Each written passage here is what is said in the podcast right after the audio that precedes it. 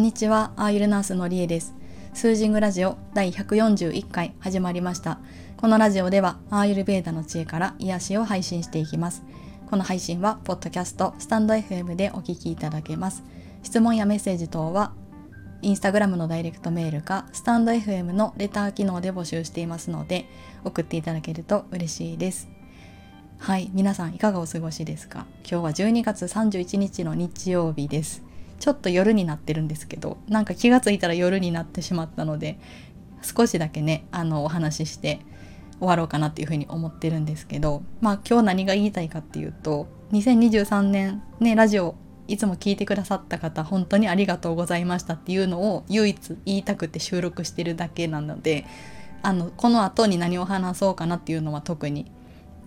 もしかしたらちょっとあのグダグダと話すかもしれません。実は今日は本当に台本がないので。はい。そう。でなんかラジオを聴いてくださってる方と一番つながったんです。今年って。ラジオを聴いてメッセージくださったりとか。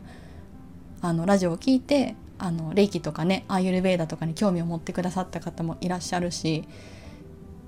なんか私の活動って、まあ、看護師の経験をベースにして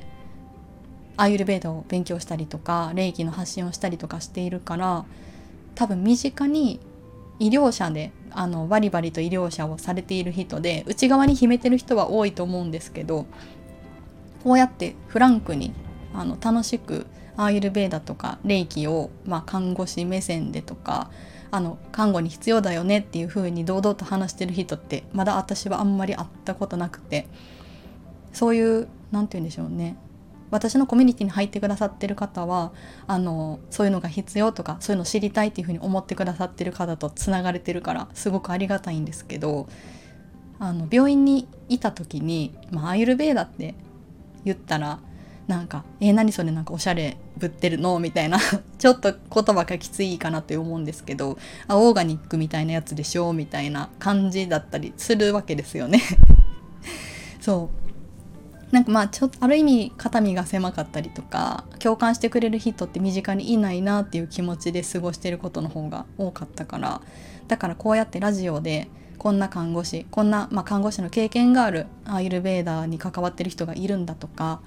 あの医療にも看護師にも霊気のヒーリングとかがあるともっと良くなるんじゃないかって思ってる人間がここにいるっていうのを音声から知っていただけてることがまあ良かったなっていうふうに思ってます。なんかきっと秘めてる人はいると思うんですよね。なんかもっといい治療法とかあのもっといいケアがあるんじゃないのかなって思いながら働いている人とかもいらっしゃるんですよね。肉体だけのケアとかお薬だけのケアで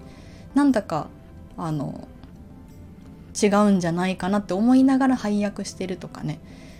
なんかこれでこれだけでいいのかなと思いながら先生の指示通りにやるしかなかったりとかする看護師さんとかまあそのね医療者の方っていうのはきっといて私の思うところによると。うん、なのでそういう人たちにつながっていけたらいいなとか思うんですよね。うん、なぜなら他の選択肢ってこうやってあるよっていうのを知るだけでちょっと変わってくるじゃないですか。私自身はアーユルベーダを知ってあよかったってめっちゃ思ったからこういう医療がちゃんとあったんや地球上にっていうまずそんな感じだったんですよね。うん、やっぱり人ってそれぞれ違うしあのやっぱり精神面とかスピリチュアルのところもあのバッチリフォローするのがあのほんまやったんやっていうところなんですよね。うん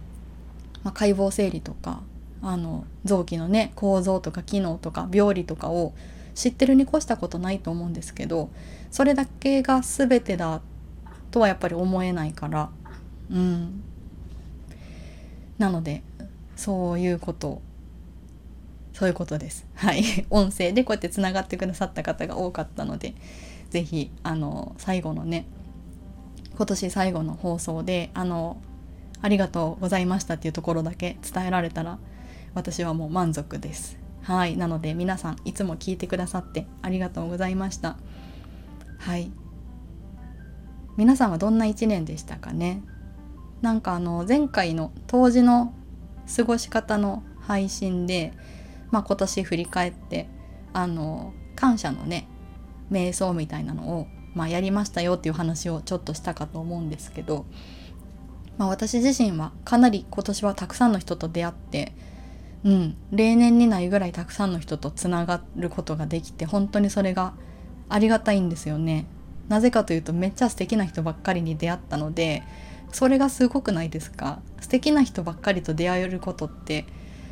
今まであったかなって思うんですよ。今年すごかったですね。うんめっちゃありがたかったです。そうだから人とのつながりが自分を救ってくれたっていうのも大きな一年だったなっていうふうに思っててうん。今年32歳そうなんかいろんなものの曲がり角な感じがあって 体調もね前半すごいあの熱出たりとかちょっと調子悪かったりとかあの1年の前半とか夏ぐらいまではちょっとちょこちょこ多かったりしたからあのそういうところでもやっぱり人が助けてくれたりとかその人の言葉に元気もらったりとかしてたのでやっぱり人とのつながりってすごく大事だなっていうふうに感じてます。うんそうでなんかこれは昨日お友達と話してたんですけどあの自分が一番自分のこと分かってるはずだから、まあ、あんまり人に相談せずに自分の中に答えを探していくっていうこともあるよねっていう話をしてたんですよ。でも確かに私もその通りやなっていうふうに思うんですけどでもやっぱり人と話してる話したからこそ解決できたりとか人と話して自分の考え方が整理できたりするっていうのも絶対あるというふうに言っててまあお互いにね。だからまあどっちの考え方も結構大事だよねっていうことを言ってました。あとはなんかその相談できる人っていうのはやっぱりちょっと尊敬できる人とかあの自分の言いたいことが伝わるような人。うん。だからそういう人がいるっていうのがありがたいことだなっていうことを話してました。はい。そんな感じでえっ、とそう私は年末パタパタとねいろいろなことやってたんですけど一昨日久しぶりに1ヶ月ぶりぐらいにサーフィンしてお友達も海に入っていてあの年の最後の方にねみんなに会えてよかったんですけど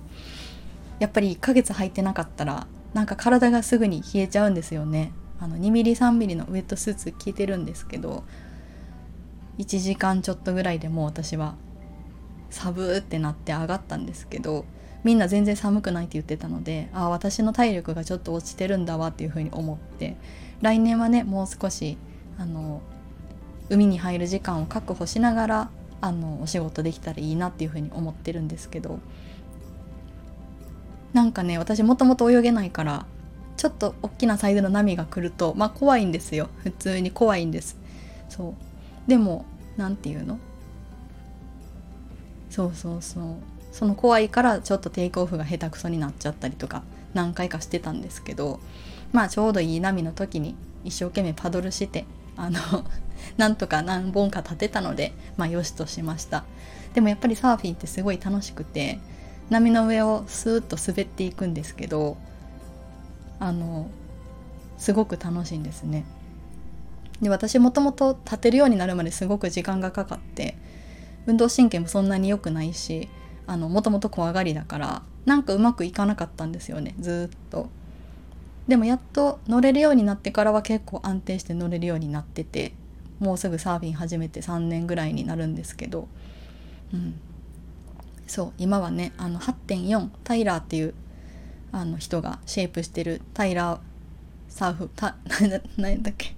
そうタイラーの板に乗ってて8.4って言われてるミニロングとかミニジークって言われてるサイズの板に乗ってるんですけどすごく大好きでその板が、うん、ちょうどよくて私にとって。でピンク色のボードなんですけど色も可愛いしサイズもちょうどいいし重さもちょうどいいんですよね。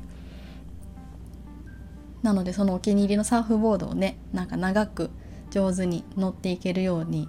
したいなっていうふうに来年はもうちょっと入っていこうっていうふうに思います。はい。このラジオ聴いてくださってる方の中でサーフィンされる方はいらっしゃいますかね？なんかサーフィンの話とかでもなんかコメントください。はい、種子島に関しては、うん、水温はまだそんなに冷たくなくって風だけが結構冷たいんですけど水の中はまだ暖かいっていう感じで 2mm3mm のウエットスーツで入れてます。もうちょっといけると思います。で2月3月になってくるとやっぱセミドライとかがないと厳しいような感じになってきますよね。うん、まあ、そんな感じではい。海に入ってちょっとリラックスしてすごく寒かったっていう話でした。はい。あと何かを話そうと思ったんですけどえー、そうあの前回書いたノートのブログの方の記事であの American Nurse っていうサイトの「霊気と看護」っていうねあの記事を日本語訳でちょっと掲載してみたんですけど結構反響がありました。はい、アメリカの病院では看護師が霊気を行っていますと患者さんにも外来であったりするしあの看護師のケアとして取り入れていますということを書いてあります。うん、これは日本の医療現場ではなかなかもう少し先になるんじゃないかなっていうふうに思ってるんですけど、ね、なぜなら日本の今の医療現場はまあエビデンスはとかあの研究でどうなってるのとかそれって何て言うの？まあ分からないもの入れられないっていうのめっちゃ大きいですよね。うん、いいなら併用しようっていう風になるんじゃなくてやっぱエビデンスありきになってくるのでそうなのでね私はあのコミュニティでは霊気のクラスっていうのを入れていてまずはあの入ってくださってる方のリラクゼーションとかそのエネルギー的な体とか心の癒し方っていうのをあの知っていくとか実践してみるっていうのを目的にしてるんですけどそういう人がちょっとずつ増えるとこういう考え方も柔軟になってくるんじゃないかなっていうふうに思ってます。そう。でこちらの記事からちょっとだけ抜粋して紹介しようかなっていうふうに思ってるんですけどはい。霊気をアメリカではその看護師のセルフケアで入れていますよっていうところを読んでみますね。はい、米国の病院の看護師は彼らの仕事が精神的にも肉体的にも疲れ果てており燃え尽き症候群 燃え尽き症候群に苦しんでいると報告しています。多くの看護師は疲労が患者のケアに影響を与えることを心配し辞任を検討しています。ですね。なのでこれって日本でも一緒ですよね。そう。看護師の仕事が精神的にも肉体的にも、まあ、かなり複雑に労働します。肉体労働でもありますよね。本当に。本当にいろんなことするじゃないですか。配薬とかね点滴とか注射もあるけどお風呂とかね補正とかあの出頭手術に連れて行ったりとかレントゲン検査取りに行ったりとか何かを運んだりとかねご飯薬取りに行ったりとかバタバタと走り回ったりとか血糖を測ったりとかねパウチ変えたりとかいろんなことがありますけどやっぱり元気じゃない人たちのあのケアをするっていうことはやっぱり心のケアも必然的に、まあ、自然にやってる人のほとんどだと思うんですけどやっぱり自分の心を使って仕事をしている人もめっちゃ多いと思うんですよね。で、まあ、急変があったりとかあのお見取りがあったりとかするとやっぱりナースも人間だからいろんなこと感じてたりします。そうで気力で頑張っててもやっぱり燃え尽き症候群ああこれいつまで続くんだろうとかもう今日はもう精一杯頑張ったからもうこれ以上何もできないとかそんな状況になったりもしますよね。で特に一生懸命勉強されてる方とかいいケアをしたいっていうふうに思ってる人ほどこういうふうになりやすいんじゃないかなっていうふうに思うんですけどでねこんなに疲労してたらいい看護ができないとかもう何もできないっていうふうに感じて辞任する人もいらっしゃったりしますあと自分の身が持たないって言って辞任辞任って書いてますけど、まあ、退職される方もいらっしゃいますよね。うん、そうでそういう場面に霊気が活用されているっていうところをこちらの記事では書いてます。そうなので、ま、やっぱりナースのセルフケアで霊気使われてるっていうのはすごく素敵だなっていうふうに私は思っていてまあ、霊気知らない人からすると一体どんな風にするんだろうっていう風に思うかもしれないけどまずマインドセットが変わってくるので霊気を勉強するとだから自分自身の心の動きとか心をまあケアすること見つめることっていうのがあのうまくできるようにもなってきます。うん、であの肉体的な癒しとか精神的な癒しとかお互いにできたりするとやっぱりお互いを思いやれるキャパも増えてくるというか違う視点が増えてくるっていうところもあると思うしなので今日あった悲しかったこととかちょっと怒っちゃったこととかを見つめてちょっとリリースしたりとかあのどういう感情を自分を持ってるんだろうっていうふうに上手に見つめられるのも霊気の教えの一つだなっていうふうに思うんですよね。うん、で心配してたこととかを一旦手放しましょうとか。でえっと感謝の気持ち。あのを、まあ、感謝してっていう教えがあるんですけど感謝とか。今ここを思い出したりとか。あの人に親切にすることは自分に親切にすることですよとか。そういうところの教えが霊気にはあるんですけど。そういうのをね英語で看護師のセルフケアのためにっていうところで書いてあります。うん、なのでこういうこういうこと看護ナースのケアでこれから入ってこないかなとかもしくは私がこういうことをねあの医療現場であの伝えることができたらなっていうふうには実は思ってはいるんですけどまずは私のコミュニティから、はい、やってます。やっぱり看護師さんで霊気知ってたりとか霊気を学んだりとかするとなんかねすっごくいいんですよね。すっごくいいっていうのは何て言うんでしょうやっぱりもともと人間の人生とはとかあの体とか心とはって考えてる方の方が多いからそこがより深まっていったりとか納得できたりとかしていくとなんかよりよく生きるとかより良いケアをするとかあの本当に心から寄り添った言葉とかケアとかになってくると思うんですよね。でもまずは自分自身を大事にするっていうとこが一番になってくるからそういうところを守りながら誰かのために動けるっていうのはなんかすごくいいなっていうふうに思ってます。うん、そうそんな感じでちょうど今看護師さんで霊気されてる方コミュニティにもいらっしゃるのでそうなんかね